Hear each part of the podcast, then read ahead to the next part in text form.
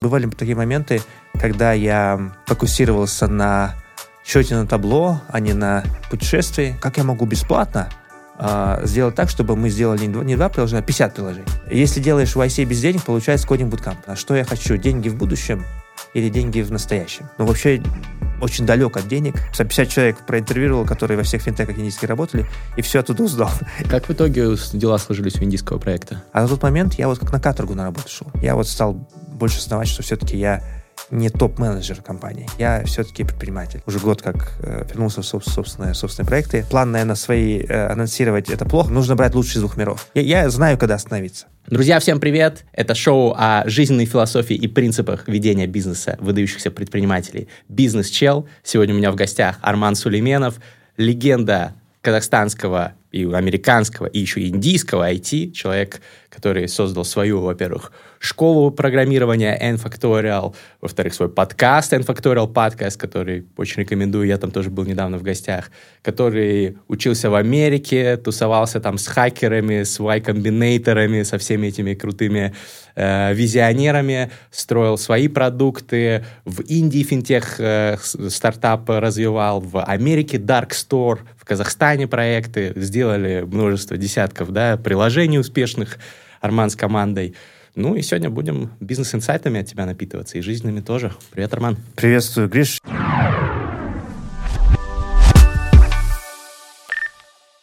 Спасибо большое за приглашение. Я думаю, что вот ты упоминал э, в кулуарах, что хотел бы обсудить э, неудачи. Я думаю, что ты, если мы будем их обсуждать, э, пожалеешь, что на самом деле меня к себе позвал потому что я там точно не, как бы под определение выдающийся, ну, абсолютно никак не подхожу. Ну, ну проверим, проверим. Да. Но вообще, мне кажется, у выдающихся людей должны быть выдающиеся неудачи. То есть эпик фейлы, если масштаб твоих фейлов показывает масштаб тебя как личности. Ну, Где-то я может быть, может быть, но я вот, у меня такое ощущение, что вот все как будто только начинается, я вот э, какой-то, только сейчас какое-то понимание возникает, чем нужно заниматься. И я надеюсь, что вот то, что вот до сегодняшнего дня мы сделали, это такая будет э, как сказать, знак сноски, да, в, в угу. истории. Ну, посмотрим.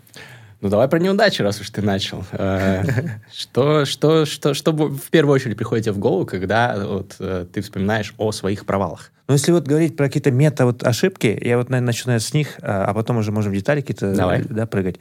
А, мне приходит в голову тот факт, что, наверное, я часто начинал такие вещи, который не, в итоге не завершал, да, то есть э, сейчас у меня подход другой, я, то есть, стараюсь обдумывать, прежде чем начать, и я как бы стараюсь начинать такие проекты, которые я вижу, что я буду их, у меня будет мотивация им заниматься на дистанции, там, ну вот, я вижу, чтобы, там, условно, подкаст или там еще какой-то проект, я готов делать, когда мне будет там 50-60 и так далее более лет, да, то есть, uh-huh. а раньше я просто так, о, давай, прикольная идея, давай посмотрим, не думаешь о как бы о терминаль, о, о, о конце, да, ты думаешь только о начале, потому что это интересно, а потом через 3-6 месяцев у тебя при первой преграде теряется интерес к этому и так далее. Вот, мне кажется, такая мета-ошибка, потому что когда ты все время, э, у тебя фокус на, на стартах, не, не фокус на финише, ты не думаешь, что ты готов продолжать и заканчивать, в итоге ты не ловишь этот сложный процент. А сложный процент mm-hmm. ловят только те, кто Э, один и тот же, фактически одну и ту же историю, один и тот же снежный ком строит на протяжении десятков лет. И там, то, мне кажется, вот это вот такая мета, мета-ошибка, которая мне сразу вот в голову приходит. Um, из других, наверное, бывали такие моменты, когда я фокусировался на счете на табло, а не на путешествии. Это, наверное, тоже мета-ошибка, потому что... То есть на, на деньгах, на цифрах? Или ну на да, чем? да, вот такие вот внешних вещах, mm-hmm. да, таких каких-то вот которые обычно измеряют, и в итоге ты, думаю, начинаешь попадать в ловушку, где ты там, давай я пострадаю вот там пару лет, и потом... Mm-hmm. Это вот очень классическая ошибка, да, вот. Yeah. Э, и э, у Баффета на эту тему есть классное выступление, он вместе с Билл Гейтсом приходил по-моему, университет Небраски в Линкольне в 92 mm-hmm. году. И вот он говорит про, как раз про это, что обычно вот мы думаем примерно так. Мы пострадаем 10 лет на, на какой-то несчастной работе, чтобы потом это дал нам ключ к какой-то новой работе, чтобы мы там еще пострадали. Да. То есть мы смотрим вот в виде пререквизитов, и он говорит, ну, честно говоря, э, не... Он там такой пример привел, заниматься сексом в 70 лет, это не очень, не очень интересно. И как бы сразу, сразу прыгайте в то, что вот вам нравится, не, не создавайте себе лишних пререквизитов. Мне кажется, это вот университетское такое школьное осмышление, что нам, прежде чем пройти экономику 1.01, нам нужно пройти, ну, то есть, прежде чем пройти экономику 1.02, нужно пройти 1.01. Есть какие-то преквизиты до этого. Там, перейти, перейти в 11 класс, нужно пройти 10 класс. И вот, мне кажется, такие же вот ловушки мы сами себе создаем. Это вот, наверное, из того, что вот таких мета, мета, мета э, моментов. Э, если говорить про еще одну мета-ошибку, наверное, э, я вот, да, давайте я привезу, привяжу ее к конкретному проекту. На самом деле, в 2013 году, когда я вернулся в Казахстан после 7 лет в США, я, у меня даже есть э, заметки, что я хотел сделать. Это я как раз, э, это не придумано, это, мне даже есть вот я, я читал книгу Энди Грова «High Output Management». Uh-huh. Это, это paperback книжка, ну, то есть с бумажным переплетом. То есть, и там на, у меня не было блокнота, я по карандашом писал заметки, свои мысли, там, что я хотел бы делать. И потом у меня есть в Evernote заметка. То есть, фактически у меня идея была такая. Я хотел сделать стартап-акселератор в Казахстане если, да. если вкратце. Y Combinator, условно да, говоря, да, в Казахстане. Да, да, абсолютно. Потому что я этот был как раз на, на тот момент, 13 год, был невероятно помешан в IC. Я прочитал о них все. Я читал Пол Грэма уже в течение четырех лет. Uh-huh. Да, я э, прочитал книгу э, Рэндаль Стросса. Это один писатель э, журналист, его в 2011 году Пол Грэм подпустил в IC, и он три года, три месяца, как муха на, на стене, там следил за всем. Как называется? И надо прочитать. Книга, книга называется The Launchpad. Okay. Да, да, да, то есть внутри Y Combinator, так сказать, Inside YC. Обязательно да, прочитаю. Да, Рос. Я просто тоже зачитывался Грэмом примерно да. в то же время, да. Да, и там просто вот он описывает, как, какие, с какими борьбой с, там, с каждой... Он прям сидел на всех офисных часах, на всех лекциях. Mm. Все там, и все это рассказал. Потом я в 2013 году, э, он был на South by Southwest в Остине. Я mm-hmm. вот даже э, там познакомился с ним, автограф взял этой книги. Ну, смысл в том, что у меня вот это была идея. Но, смотрите как, я почему-то на тот момент не понял, что YC — это в первую очередь э, инновация в, в области венчурного финансирования. То есть это фактически венчурный фонд. То есть мне, чтобы ну, делать YC, э, нужны, бабки. нужны деньги. А я вообще в, этот момент, я, я не знаю, это какая-то наивность, э, непонимание, невежество. Я этого не, не, не докрутил. И я думал, что я буду делать это просто вот так вот на, на энтузиазме. И, и, как, и я думал, как я могу быстрее начать? Мне нужно быстрее сделать. То есть вот этот вот MVP подход, да, вот это Эрик, Эрик Рис, mm-hmm. да, то есть Lean Startup, это тоже вот крайность mm-hmm. другая, да, да, когда вы, наоборот, слишком мало думаете, да. прежде чем запускаете. И в итоге я вот э, уже осенью 2013 года мне там э, дали площадку в университете. И, э, в Казахстане? В Казахстане, да, в Назарбаев университете в Астане. И там вот э, мы объявили такую небольшую акселерационную программу, да, э, но там не было, опять же, не было понимания, что нужно на входе кого брать, просто берем всех. Там 200 человек сидело, mm-hmm. это был какой-то вот такой формат. Очень тоже я искал этот формат, да. И в итоге из-за того, что, наверное, вот не хватило этого понимания, конечного, я стал э, прыгать из крайности. Вот в 2013 году там провели два, два вот этих потока для, для предпринимателей. На входе было мало технических людей. И я потом подумал, а, может быть, тогда мне с программистами работать только. Пошел в другую крайность в 2014 году, сделал программу там на три месяца, по-моему. Я думаю, так, если работаю с программистами, значит, наверное, с ними в IC не получится формат. Давай я буду готовить их к интервью в Google, Facebook mm-hmm. Алгоритм Это уже совсем другая история. Это вот вторая версия. Потом третья версия. Я подумал, так, это тоже не совсем не то, что я хотел. Так, давай я сделаю... Э, вот на тот момент у нас уже была студия разработки своя. Zero to One. Zero to One Labs, да. У нас была маленькая команда, тут мы пять человек. И мы там создали два приложения на, на App Store с, собственного, ну, как бы это наши такие маленькие проекты, да. И я подумал, так, как я могу бесплатно э, сделать так, чтобы мы сделали не два, не два приложения, а 50 приложений. Так, давай позовем э, 50 iOS-разработчиков и соберем их. Вот что-то вроде YC, но мы их денег не давали им. Вот, это ключевой момент, чтобы мы не давали денег. Э, но получилось в 2015 году, э, мы выбрали там 50 человек, и в конце они запустили 50 а, а, приложений в App Store. И но вы их обучали, мы им не давали да, деньги, да. но все остальное, там, с комьюнити, да, там, Конечно, конечно. Это, это прям был такой полноценный э, буткамп. Ресурсы какие-то свои выделяли. Да, да, то есть первые там три недели. На входе это были ребята, кто умел программировать, э, ну, там, на, на, бар, на, на уровне там, первого курса, второго курса университета, угу. но не знал там iOS-разработку, например. Мы их первые три недели обучили iOS-разработке, дизайну, потом научили, как там продвигать про продукт. Э, и в итоге вот за 9 недель, по-моему, длилась первая программа, 8, ну, почти 9 недель. В конце у них был свой App, Store с юзерами, там некоторые приложения, по получили 200 тысяч скачиваний, 100 тысяч скачиваний. Но это все равно было не в IC. Это смысл в том, что, кор- короче, вывод такой. Если делаешь в IC без денег, получается кодинг буткамп. Uh-huh. И вот сегодня, что мы на выходе имеем, я не создал стартап-акселератор, я создал, наверное, кодинг буткамп в итоге, потому что не, не выбрал осознанно, что я хочу, деньги в будущем или деньги в настоящем. Видите, вот это вот, мне кажется, тоже очень важно понимать. Э, если вы строите в IC, нужно иметь терпение, что ваши вам нужны внешние деньги, да, потому что без, если, э, как бы без внешних денег э, вы не сможете это создать. Вам ну, потому что это такой лонгшот. Абсолютно лонгшот, да? А, да, вам нужны внешние деньги, вам нужно привлекать предпринимателей на входе, которые уже, ну, в идеале, может, какие-то проекты уже делали. То есть поднять планку на входе. То есть я сейчас, ну, как бы, надеюсь, лучше понимаю, как это делать. Вопрос теперь другой, уже нет, может быть, того желания это делать. Это вот другой момент возникает. Ну, вот это, наверное, так, из таких вот, на вскидку, других, на самом деле, одна из... Ладно, если вот говорить про другие неудачи, еще одну вспомню. Мы вот параллельно... Как мы делали вот эту летнюю программу? Она у нас проходила каждый год, да? То есть мы каждый год собирали... В шестнадцатом году уже было 150 человек, участников. Там, так, в семнадцатом там еще там, такое, же, такое же количество. А, но мы фондировали за счет того, что у нас была студия разработки.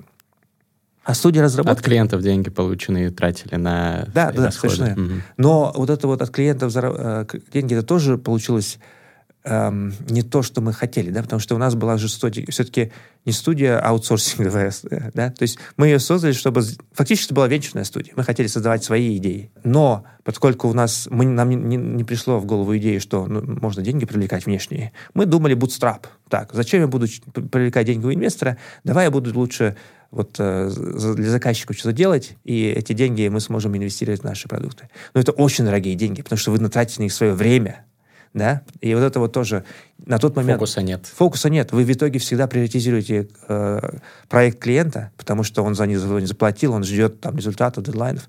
А, но, тем не менее, да, нам вот в рамках нашей студии э, удалось, я думаю, порядка, ну, больше десяти собственных апов запустить, да. А, но вот в чем было, как бы, почему э, я считаю их все неудачными, эти все апы. Потому что ни в одном из них мы не заложили бюджет на маркетинг.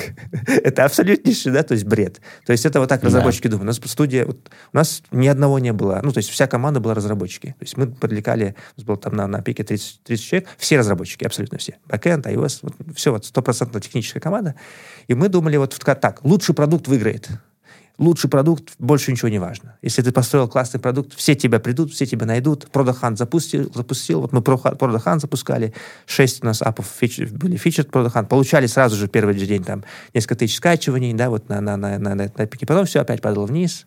Да? Может, не было системного какого-то маркетинга? Абсолютно. Не, не было системного маркетинга, не было понимания, как это делать. Вот, и поэтому я вот поехал в Индию, разочаровавшись всеми своими вот этими вот э, экспериментами. Хотя в них какая-то было семя чего-то правильного, но но вот, э, наверное, основной свой бизнес, бизнес какие-то понимания у меня возникло с 18 по 20, наверное, первый год. То есть 18-21 год. Когда Это уже, когда ты занимался индийским? Когда э... работал в Индии, когда я работал вот в Америке, Колорадо, когда mm-hmm. я уже был вторым номером я, я пошел, ну, в Индию я по, был, э, у меня партнеры были хорошие, я был CTO, техническим директором.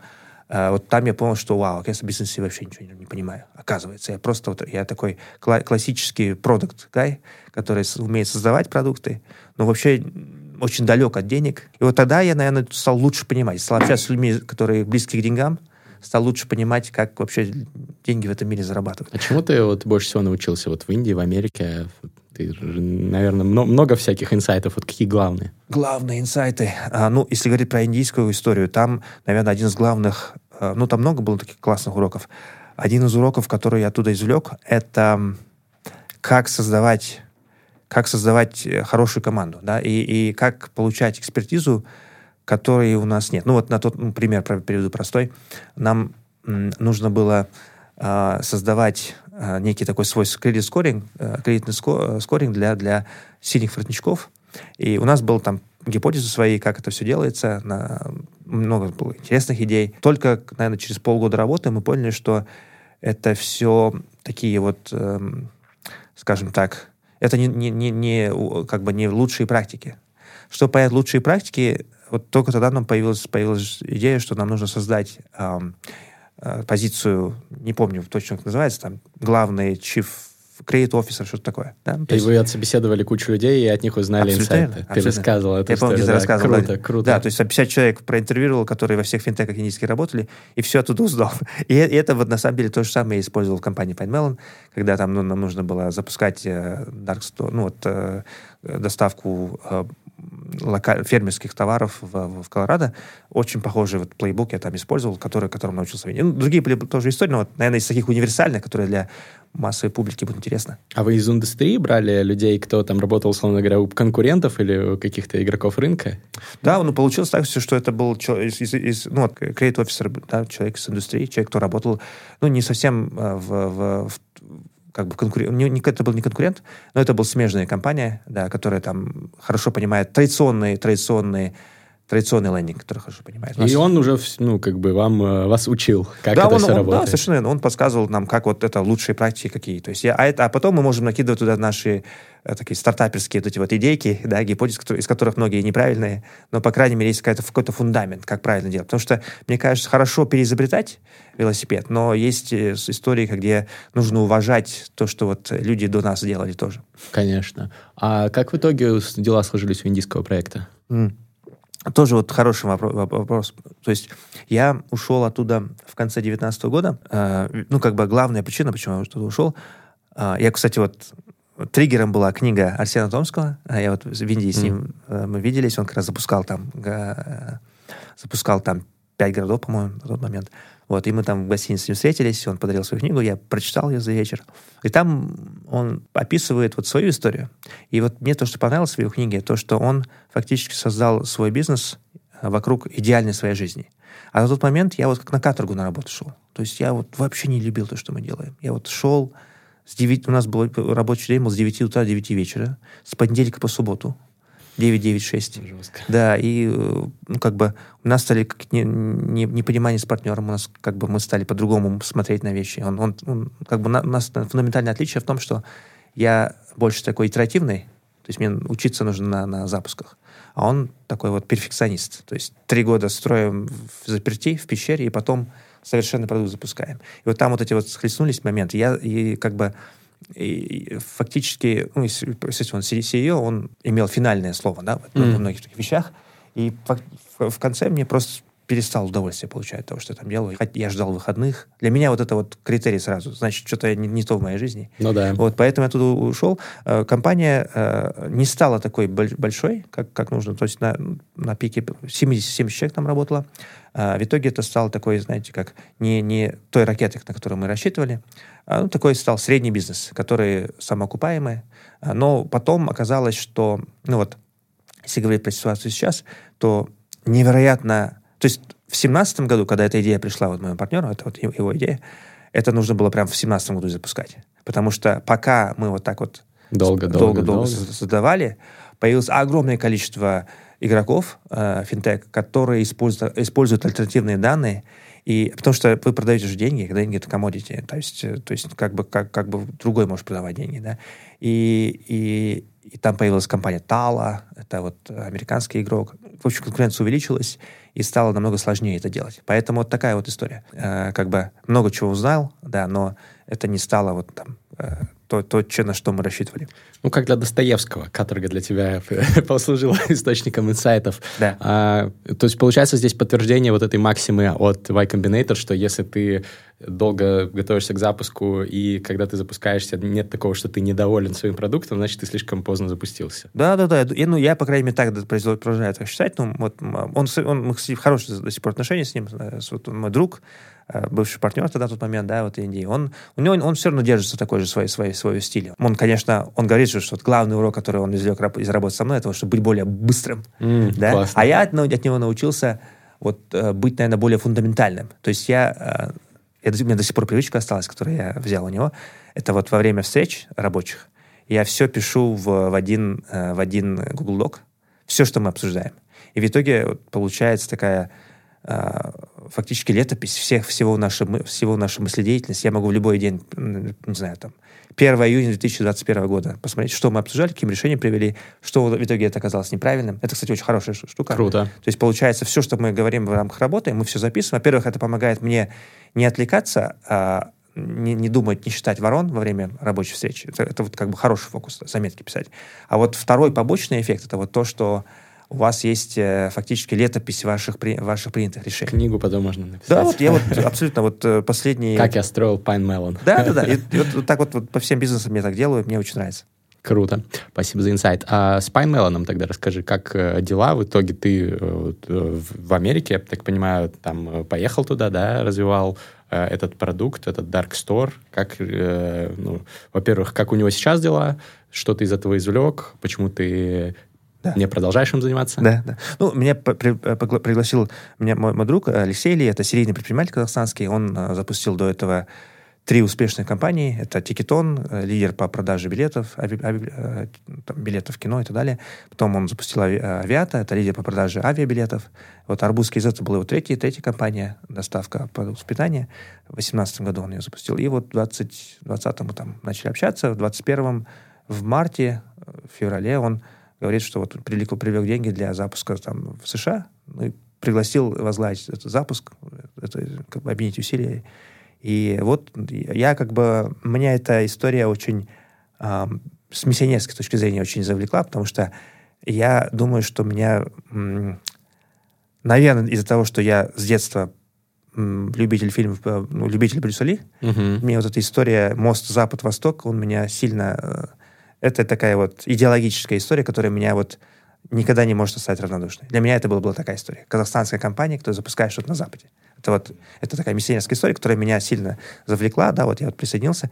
Мы э, там сначала, используя данные, определяли город для запуска, потому что нужно было там определенные критерии есть. А расскажи, кстати, вот я интересно, как, как, как вы определили? Да, ну, э, там были параметры. То есть на тот момент Арбуз работал в двух городах, э, Астана, Алмата. Вы хотели скопировать э, отчасти модель Арбуза, да? Мы, нужно было максимально использовать то, что есть, то, что работает, угу. потому что экспериментировать с новой моделью как бы больше рисков, да? Понятно. Да, поэтому э, Астана, Алмата это небольшие, это города там среднего размера по американским масштабам. Ну и с другой стороны, э, вот если говорить Сан-Франциско, там Чикаго, Нью-Йорк, очень-очень насыщенные рынки, им там много венчурного капитала, много игроков конкретно. Да. И вот мы стали, думать, стали смотреть э, города вот э, формата там, около трех миллионов жителей. Ну, рассмотрели, на самом деле, 300 городов всего, с населением больше 100 тысяч, чтобы вообще все посмотреть, как вообще весь ландшафт выглядит. Так. В Америке там 100, вот таких 300 городов, да, э, где население больше 100 тысяч человек, куча там баз. Я вот как раз этим занимался, первый, первый, первый проект был. Там порядка 100 критериев отобрали. Разных баз. 100. Да, ну, может, может даже больше. Там количество детей в семье, э, я не знаю, среднее, э, я не знаю, сколько там они тратят на продукты в год, сколько они тратят на, на жилье в год, не знаю, средняя плотность агломерации, средняя плотность э, именно вот города, который внутри агломерации, там, mm-hmm. там же, кроме, за исключением пригородов. Ну, очень много было разных критериев. Основные, наверное, из них были как раз-таки, а, ну вот, количество осадков, потому что доставка обычно больше, когда идет снег, mm-hmm. когда идет дождь. Вот такие вот тоже факторы. Интересно. Да, и в итоге э, с, там шорт-лист появился после вот этих вот всех э, этой гимнастики с данными. Кто попал? Э, там, там были такие города, как Миннесота, Питтсбург, Денвер, вот, это города, так, так называемые, тир-2 города, mm-hmm. да, как бы, которые не совсем периферийные, да, но не, не, не Нью-Йорк, не Чикаго, не Сан-Франциско, да, не, не Лос-Анджелес.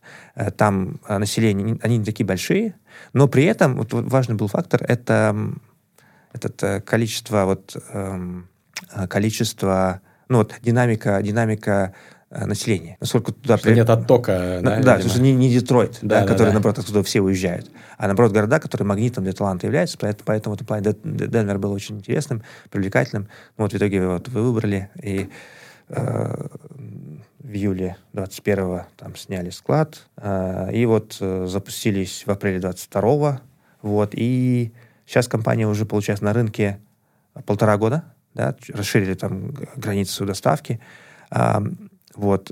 Ну, пока она работает пока в, одной, в этой одной географии, я думаю, что Леша его запустит в больших. Сейчас главное добежать до а, там, точки безубыточности, да, то есть это вот первое, первое, первое, первое, первый мастон. Насчет моей, моей истории, ну, вот после запуска а, я, когда мы запустились, вот как раз, как раз год работы был, я вот стал больше осознавать, что все-таки я не топ-менеджер компании. А, я все-таки предприниматель. Я все-таки люблю свои какие-то истории, да, которые как бы более автономные, да. То есть э, я все-таки больше такой креативщик, который любит что-то с нуля создавать. Поэтому мне вот с нуля до единицы... From zero to one. Да, мне от нуля до единицы это вот как раз, наверное, мой путь. Это одна из твоих любимых книг тоже, я так понимаю, да? Ну да, может быть, да. Может, может, одна, может быть, одна из любимых, да. Ну и по натуре я, наверное, все-таки... Это в том числе моя слабость. То есть я э, после запуска, когда начинаются вот эти оптимизации на, на краях, вот это вот э, как будто я теряю как бы этот любознательность. Не так интересно. Ну, не так, что ли, интересно. Хотя вот все, все результаты именно там. Да, mm-hmm. то есть э, э, такие люди, как я, наверное, должны научиться работать на, на, на долгой дистанции. Ну, либо, может быть, э, команда, команда должна да. помогать. Ну, вот я сейчас как раз ко второму больше склоняюсь. Да. Себя же сложно изменить. Если ты такой человек, то что... Да, вот да. у меня, ну, в принципе, я, я работал с такими людьми. У меня один мой партнер тоже вот примерно такого же типа человек, он гениально вот запускает, придумывает идеи, вот у него горят глаза первые там несколько месяцев, потом он уже чуть, чуть менее с горящими глазами. Но вот надо его сил, суперсилу, мне кажется, использовать такую.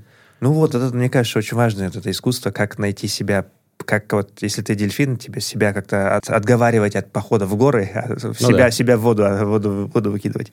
Да, мне кажется, вот это вот такой метод, э, метод тоже такой урок. И, ну, сейчас я э, уже год как э, вернулся в собственные, собственные проекты. В общем, я нахожу такие истории, которые я хотел бы делать на расстоянии, которые я не, не, не брошу, потому что это очень важный момент. Я не, я не буду бросать. На расстоянии, в смысле, на длинном На, на длинной дистанции, да. То есть я не, я не брошу, потому что мне это до сих пор будет интересно. Чем, то есть здесь важен такой вот микс когда есть э, снежный ком, когда вы, в принципе, одно и то же делаете, но при этом есть какая-то вот новизна. В этом плане подкаст очень хороший uh-huh. проект, потому что там есть с одной стороны, что одно и то же. Ну, одной, вы приходите в одну и ту же студию, как, как воин два раза приходите в неделю, не знаю, там, в среднем пусть будет, если вы два раза в неделю записываете.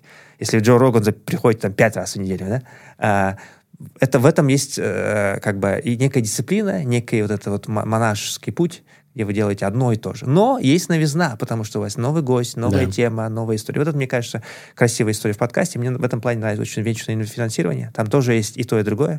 Э, там есть, э, поэтому мне хотелось бы все-таки венчурный фонд создать. То есть там есть и то, и другое, как и в подкасте. Там есть э, одно и то же, то, что вы все время анализируете сделки, то есть вы, вам нужно привлекать капитал, тоже достаточно много таких одинаковых вещей. Но с другой стороны, есть новизна, что все время новые предприниматели, новые, новые индустрии вы изучаете. Встречался с хорошим другом Тлеком, он он переехал вот в Сан-Франциско в, в Бишкек, свой родной, этот немножко похож, может быть, истории, и вот он напомнил мне такой, про такой важный вопрос. Что бы ты делал, если у тебя было бы там 100 миллиардов долларов? Да, да, да. Знаменитый вопрос. И я э, давно себе этот вопрос не задавал. И вот понял, что я хотел бы сделать две вещи, которые я еще не сделал. Я хотел бы вернуться к созданию своих э, продуктов, то есть студия, продукт, продуктовая студия, пусть будет называться вечная студия, студия, которая запускает стартапы. Но при этом вот важный момент, нам не нужно уйти в аутсорсинг. это, это, это вот я... для себя запускать, 100%. не для заказчиков. Не для заказчиков. Вот как вот, я не знаю, можно пример привести. Экспо, это вот фонд Гаррент, э, венчурной студии Гаррента Кампа, там вот они кучу тоже компаний запустили. Или, например, H, э, HVF, Hard, Valuable and Fun. Макс Левчин, после того, как ушел, mm-hmm. после того, как он продал, э, по-моему, слайд Google, он создал этот такой вечную студию, и Affirm и Flow появились именно из, этой, из этой студии.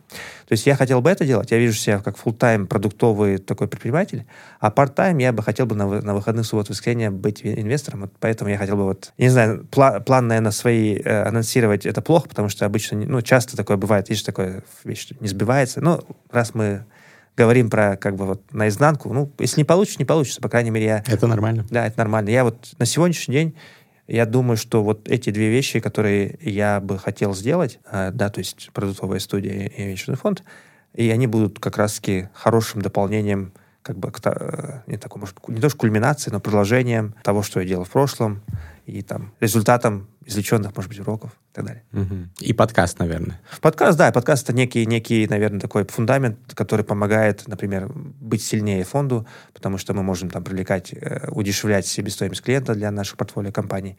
А, ну, например, да, в том числе для...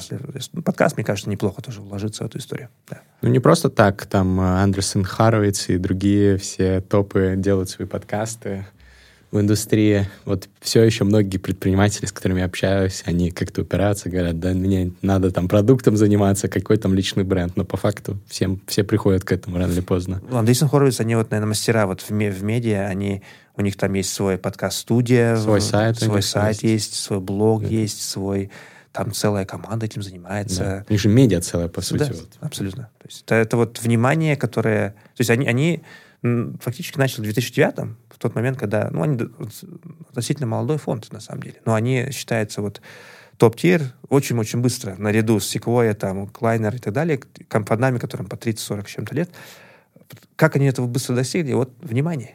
Ну да. Ну и плюс у Марка Андресона свой еще довольно популярный блог который... Э... Примарка, да, я читал его раньше. Хороший, да. хороший блог. Ну вот я не совсем согласен с его нынешней риторикой по поводу того, что эффективный акселерационизм, все будет прекрасно, не нужно никаких рисков. Там, думать. to build, да-да. Да-да-да, вот он, ну, кажется, что у него вот э, слишком много шкуры на кону, как говорится, uh-huh. поэтому он не совсем объективен, но влиятелен, безусловно.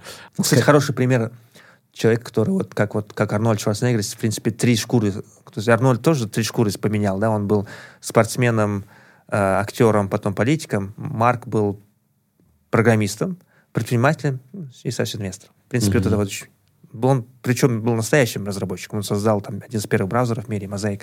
Mm-hmm. Да, там, там основатель Netscape был. Да. Так, как, как бы, наверное, такой... Легендарная. Легендарная интернет-компания, да. Ты сказал, что хочешь создавать свой фонд, свою венчурную студию. Возникает логичный вопрос. Ты вернулся в Казахстан. Кажется, что в Казахстане пока что рынок э, совсем маленький в сравнении там с более крупными глобальными, ну, в сравнении с американским, это вообще как бы небо и земля, но даже в сравнении с более крупными экономиками, многими здесь э, Э, при всей моей любви к Казахстану, но все-таки кажется, что перспектив сделать какую-то огромную историю меньше. Или я не прав? Угу. Ну, насчет вот... Э, хороший вопрос. Насчет э, первого, да, насчет вечерной студии, я думаю, что в том формате, в котором я ее вижу, я, наоборот, хорошо делать в Казахстане, потому что, э, ну, то есть, в первую очередь, нам нужны хорошие специалисты, это техническая команда, команда перформанс-маркетинг, команда... Дешевле. Абсолютно верно. Здесь арбитраж, мы, и, ну, как бы конкуренция, они стали намного дороже, чем, чем раньше. Да? То есть, когда мы, у нас наша студия была, э, вау, таких зарплат, я не знаю, там сейчас уже даже студентам такие, у них зарплаты не платят. Я вот вспоминаю, как, какие у нас зарплаты были, да, да то есть я на тот момент. Э, сильно все поменялось с тех пор. Э, но здесь важно иметь э, не, скажем так, э, мульти, как сказать, муль, такой открытую, геогра- открытую географию. Я думаю, что в идеале эта вот история должна быть между материками. То есть mm-hmm. я, так получилось, что я какое-то время провел там в Америке, какое провел там, естественно, много времени провел в Казахстане, я, я все-таки вижу, что мое будущее как-то вот на пересечении двух стран будет. И я там не так, что... Я, я думаю, что мы, скажем так, не, не будем пользоваться всем возможным, если будем только базироваться здесь. Да? Потому что я думаю, что должно присутствовать там тоже.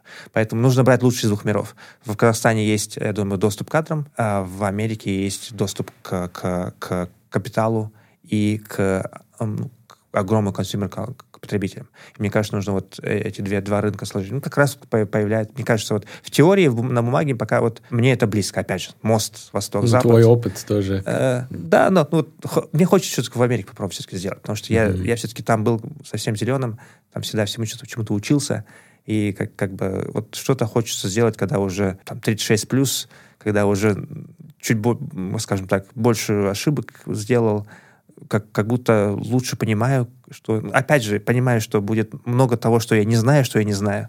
Нет вопросов да, с этим. Но, но вот хотел что-то, что-то все-таки сделать там. Да. Поэтому да. Я думаю, что это будет меж, на, на, на стыке двух, двух, двух, двух, двух, двух географий. Ты, когда учился в ВУЗе в США, ты делал свой подкаст, записывал э, выпуски там с э, топами крупнейших IT-компаний, с YC тоже, с ребятами, да, и тебе вот эти связи, как у вас сохранились контакты? Ну, не, не со всеми, но со многими, да. И вот э, интересно так получилось, э, как бы с некоторыми с людьми сохранились отношения. Вот, например, э, случайно, совершенно случайная вещь могу сказать.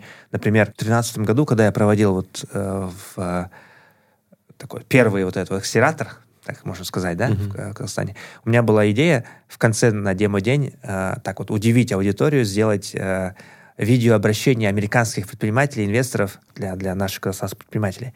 И, и я там э, много кого попросил, они отправили свои идеи. Я потом стал думать, так, а давай я попробую писать не знакомым, а вообще холодную, давай попробуем. Просто вот для, как, как эксперимент.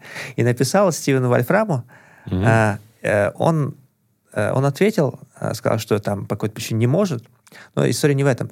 Через полтора года, и от, откуда ни возьмись, в марте 15-го мне приходит письмо, не здравствуй, не до свидания, просто такой кусок текста, там ну, прям много, там, наверное, тысячи символов, такой прям большой текст, где он описывает, что вот э, письмо от Вольфрама, где он говорит, что вот э, я вообще отпуск не беру в своей жизни, но этот, э, последнее время стал путешествовать с своими двумя детьми, они выбирают страну, и мы туда летим. Но я как бы такой трудяга, я не могу просто так сидеть, там, смотреть, как они там на лыжах катаются. Мне нужно что-то делать. Я там стараюсь выступать в университетах, там, не знаю, демо какое-то делать, показывать.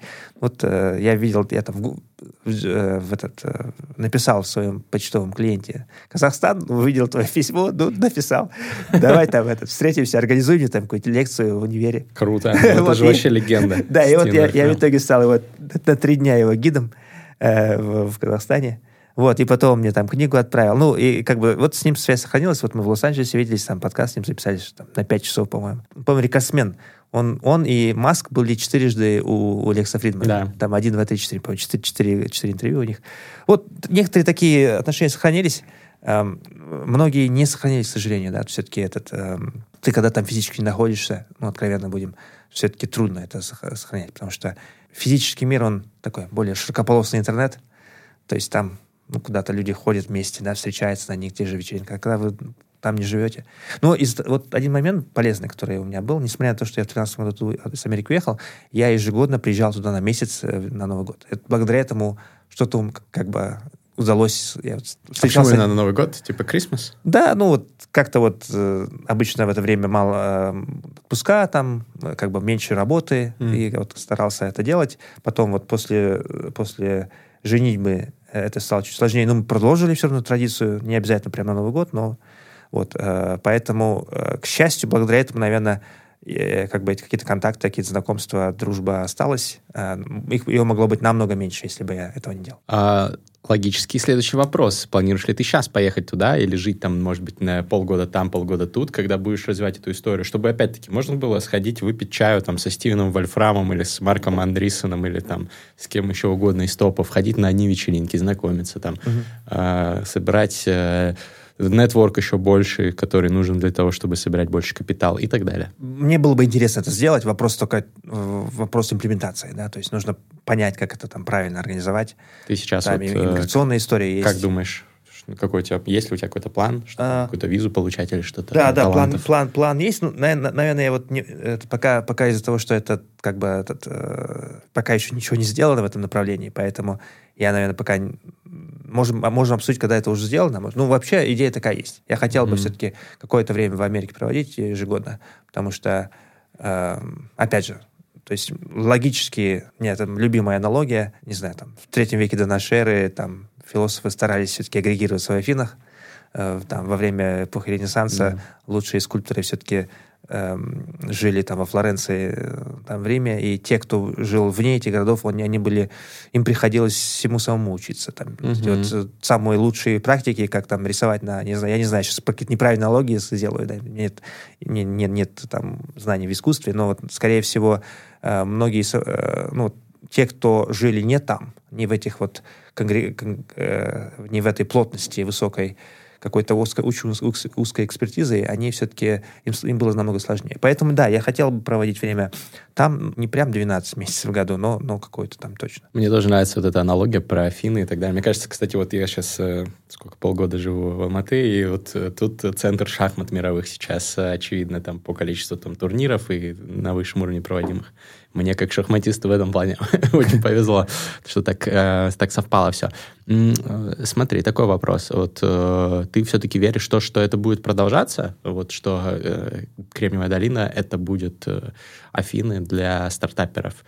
или все-таки вот видно же тренд, что там многие уезжают, там кто-то в Техас, в Остин, кто-то еще куда-то, кто-то говорит, что вообще сейчас надо там в сторону Китая больше смотреть. Э, что по этому поводу скажешь? Угу. Ну, тут как бы эм, с одной стороны, мир становится гла- гла- очень глобальным, да, то есть эм, не обязательно быть в Кремниевой долине, чтобы создавать технологические компании. Это как бы совершенно сейчас очевидно. Есть замечательные там хабы вот, в той же Индии, Бангалор, Гургаон, это там, там огромное количество компаний. Там есть и все. Есть капитал, есть венчурный, есть, есть потребительский огромный рынок, да. И ты там, собственно, жил? В Гур... Мы в Гургауне как раз, да, жили. Там есть, э, там есть стартап, другие стартапы, с которыми можно делиться заметками. Э, есть в Европе, это Берлин, Лондон, наверное, в первую очередь. А, Лиссабон, может Азия, быть? ну да, может быть. Лиссабон тоже, да. А, если, если есть, есть Азия, там, там Сеул, Сеул, ну, такой особняком стоящий, ну и китайские города, 100%, Шэньчжэнь, там Шанхай, Пекин. А, но они все-таки закрыты, они все-таки строят истории внутренние китайские. А, есть и Сингапур, это врата во всей, всю Юго-Восточную Азию. Вот, поэтому, да, сейчас Латинская Америка очень сильно бурно развивается, да.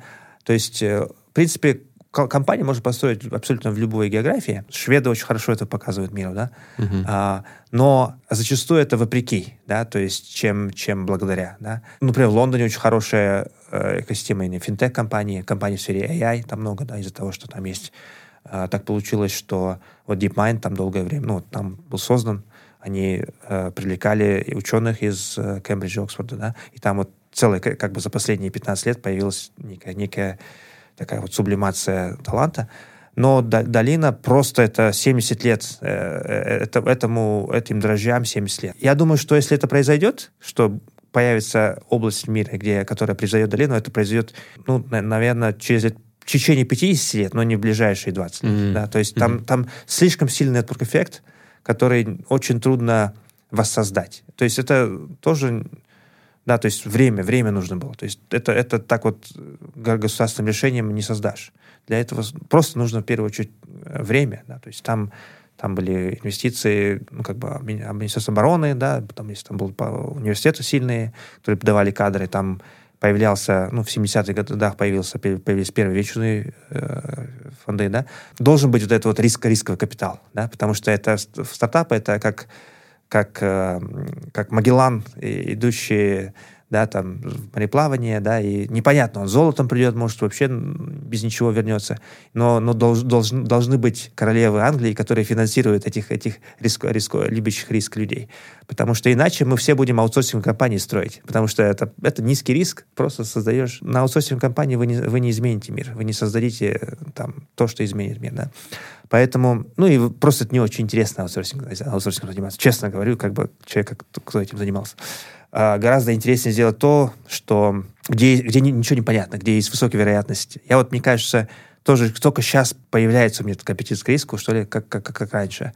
Потому что у меня был период, когда я был супер консервативным. Я выбирал как бы очень безопасные вещи. И, наверное, вот это началось, когда я женился, мне как будто вообще в другую крайность ушел, ушел я. То есть все, я должен быть ответственным, ну, это естественный процесс, когда ты женишься, наверное. Наверное, наверное. И, и, и вот в итоге ты забываешь, кем, каким ты был рок-н-ролльщиком до этого, mm. а на самом деле твой, твой, ты, ты в ресурсе, когда ты э, рок-н-ролльщик, наверное. Да? Mm-hmm. Поэтому вот это вот нужно объединить эти, эти свои состояния. Um, ну да, вкратце, я думаю, что долина, слухи о, ней, о ее смерти сильно привлечены. Остин, Сиэтл и все остальное, это никакое сравнение не, не идут. Там Майами, это, это пока совершенно маленькие э, такие вот места, там конечно, очень интересные города для жизни, там есть свои компании, но, но нет, например, весь AI сейчас живет на Mission Street в Сан-Франциско. Mm-hmm. Да, OpenAI находится там, Anthropic находится там, все вот эти компании находятся там, весь талант находится там, Google DeepMind. Э, поэтому я пока не вижу, кто может э, как бы... Как, как, как, то есть стартап-хаб номер два, он он отстает от первого на десятки лет. Ну, обидно, что они вот в Сан-Франциско выбрали. Могли бы город с климатом получше выбрать. Там тот же LA, а, если бы там было Mission Street своя. Ну, ладно. Ну, а... по-моему, Твена, да, по-моему, есть э, какая-то какая-то там э, этот, фраза, описывающая погоду в Сан-Франциско, что там все время туман, там, ну, вот это все, я забыл точную цитату. Да, но э, люди терпят, приходится, что поделать. Network эффект пресловутый. Про AI ты упомянул очень интересно. с тобой, как с продвинутым невероятно человеком, поговорить на эту тему. Ты же пионер всех технологий. Ты еще в начале 2000-х там делал сайты. Э, это не сказать, что пионер, но... Ну, по мне так это просто пионер э, интернета. Ну, когда еще диалапы были и так далее. Вот. Расскажи, являешься ли ты пионером AI? Э, не, не. Чат GPT как часто используешь, другие нейронки? Я, я, я точно не пионер. А, ну, мне нравится использовать. Я регулярно использую чат, чат GPT. Мне нравится его использовать как такого интеллектуального спарринг-партнера для некоторых там брейнштормов. Мне там спрашивают, что не знаю. Ну, не знаю, там. Последний вопрос, который я у него спросил, вот сегодня это было, дай мне национальную идею, слэш, миссию страны для следующих пяти стран. Сингапур, США, э, я не помню, кого там еще написал. Южная Корея. И он достаточно неплохие написал. В чем национальная идея США?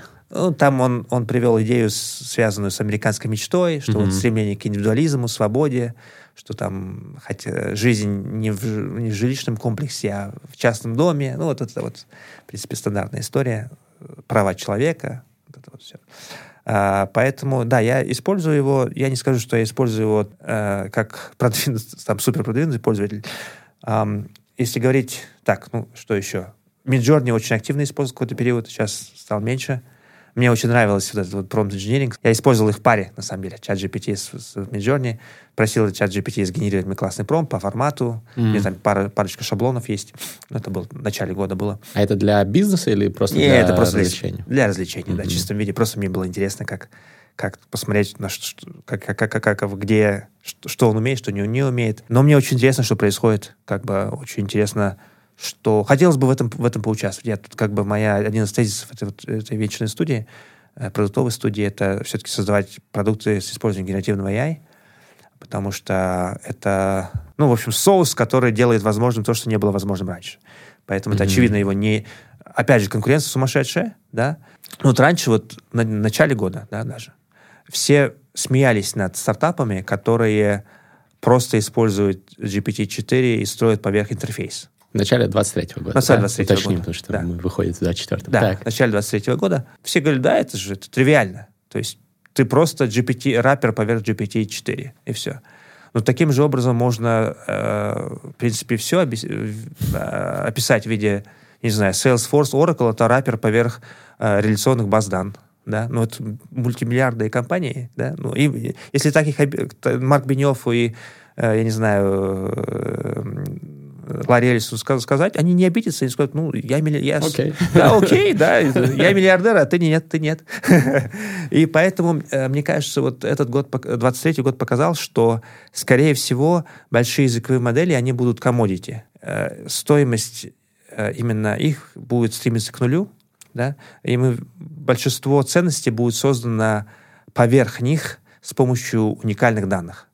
То есть, если у вас компания, которая уже 20-30 лет, 20-30 лет чем-то занималась, у вас есть очень больш, большое преимущество, есть уникальный датасет, который, на котором вы можете что-то интересное построить. Поэтому я вот не думаю, что все будут сейчас бежать строить свои LLM-модели. Да? То есть вот Мистраль, то есть французская, uh-huh. фран, европейская история, такой европейский OpenAI, там бывший сотрудник OpenAI открыл эту компанию. Я мало вижу смысла в таких вот историях. Ну, наверное, у каждой страны будет какая-то своя свой OpenAI. Чтобы через него правильные мысли э, внушать. Да, наверное, наверное, да.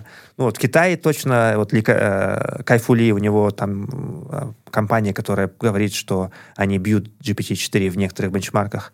А, недавно Google, да, Gemini тоже показал mm-hmm. всем. Правда, там все критикуют, что дем, демо там э, зафейкили ребята. То есть mm-hmm. не, не все было там на самом деле. А, но я думаю, что есть много идей для продуктов, которые еще не сделаны. Фактически а, у нас появляется возможность у, у продук продуктологов, у предпринимателей, появилась технология общения со своими данными, появилась технология, которая практически ну, проходит тюринг-тест, да, то есть и мы, мы, это, мы даже это не особо даже этого не являемся, что он, он, он, он как бы, поэтому там много возможностей от тривиальных до нетривиальных. Ну, от, если говорить про тривиальные, это Copilot для X, да, то есть Copilot для юристов, Copilot для, для второй музыкантов, пилот. да, второй пилот для для X, где X — это профессия. Любую да. профессию Для взять. разработчиков, кстати, тоже. Абсолютно. Много сейчас уже, да, пишут. Да, вот GitHub, вот как раз-таки Copilot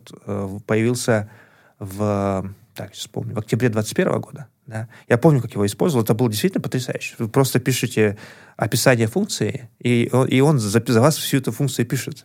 Это было, для меня это была невероятная магия, когда я первый раз это увидел.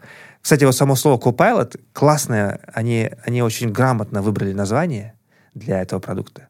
Потому что часто у AI, помните, был Клипи, этот э, маленький, э, как его, а, скрепыш? Скреп, скреп, скреп, скреп, скрепка вот эта. Да, вот, да.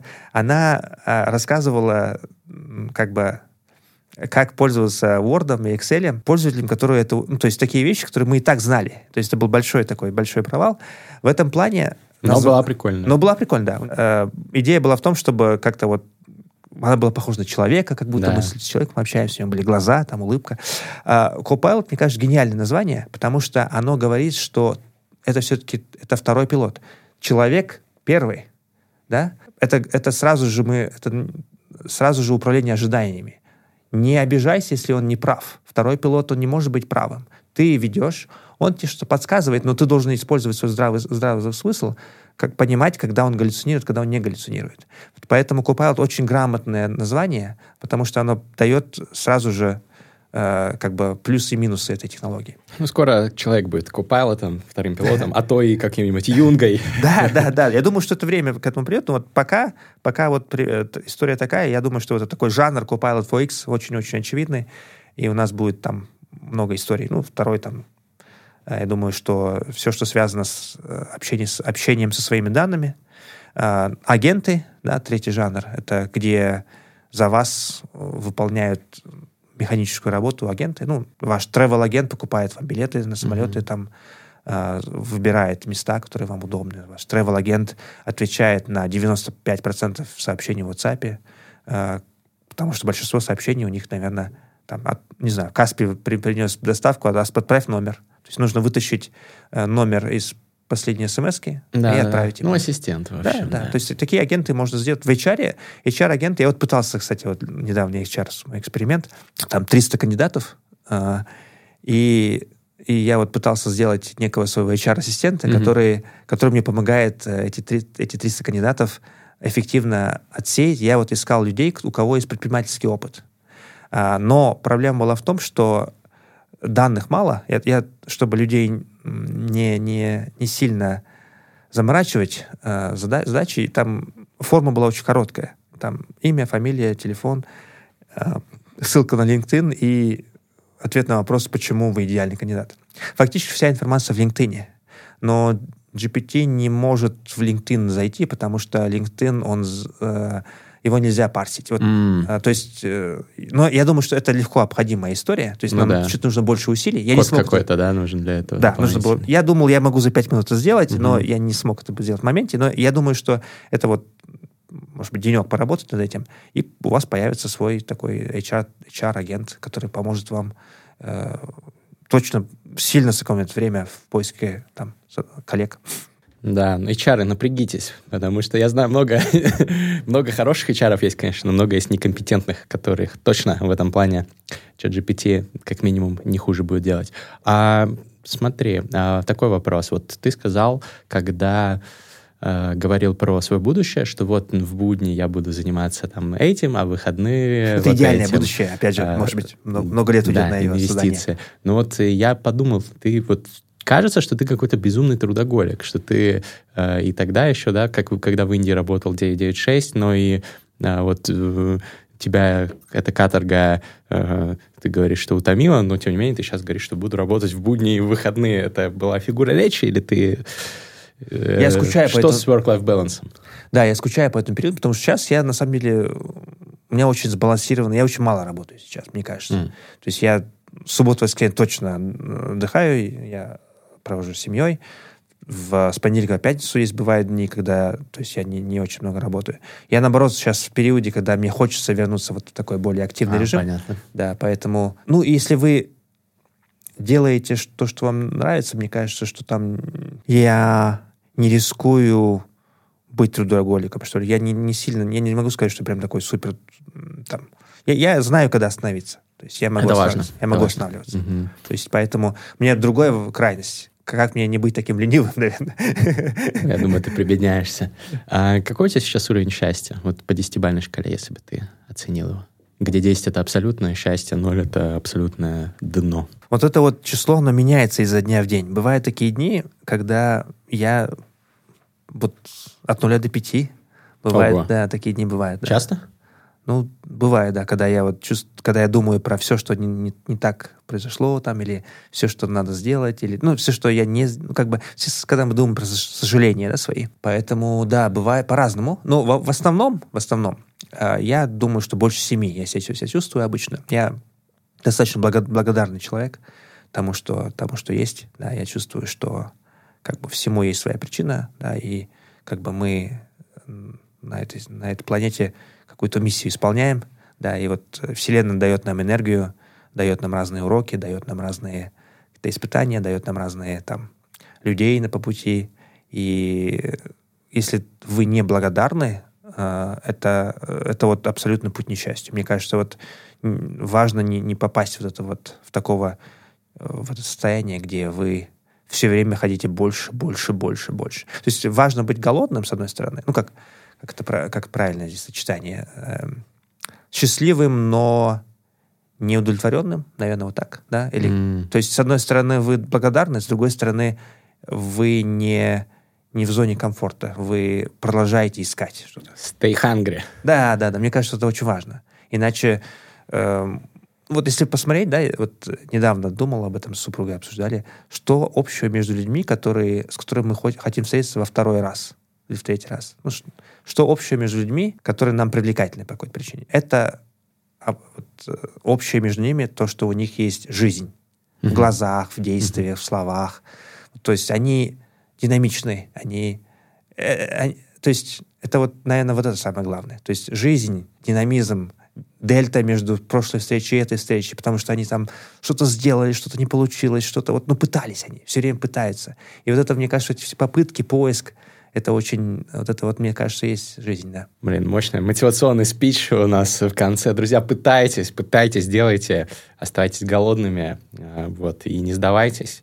У тебя, конечно, очень интересный путь, Арман, я буду дальше следить, надеюсь, это наш не последний тоже разговор, встретиться снова точно хочется, а мы, кстати, уже второй раз встретились, потому что я был у Армана на подкасте, он уже вышел к моменту публикации этого выпуска, ссылка в описании, переходите, в принципе, другие подкасты Армана тоже очень советую. Респект, спасибо, что пришел. Пишите комментарии, какие вы инсайты извлекли из сегодняшней беседы. Всем пока. Спасибо. Бизнес-чат.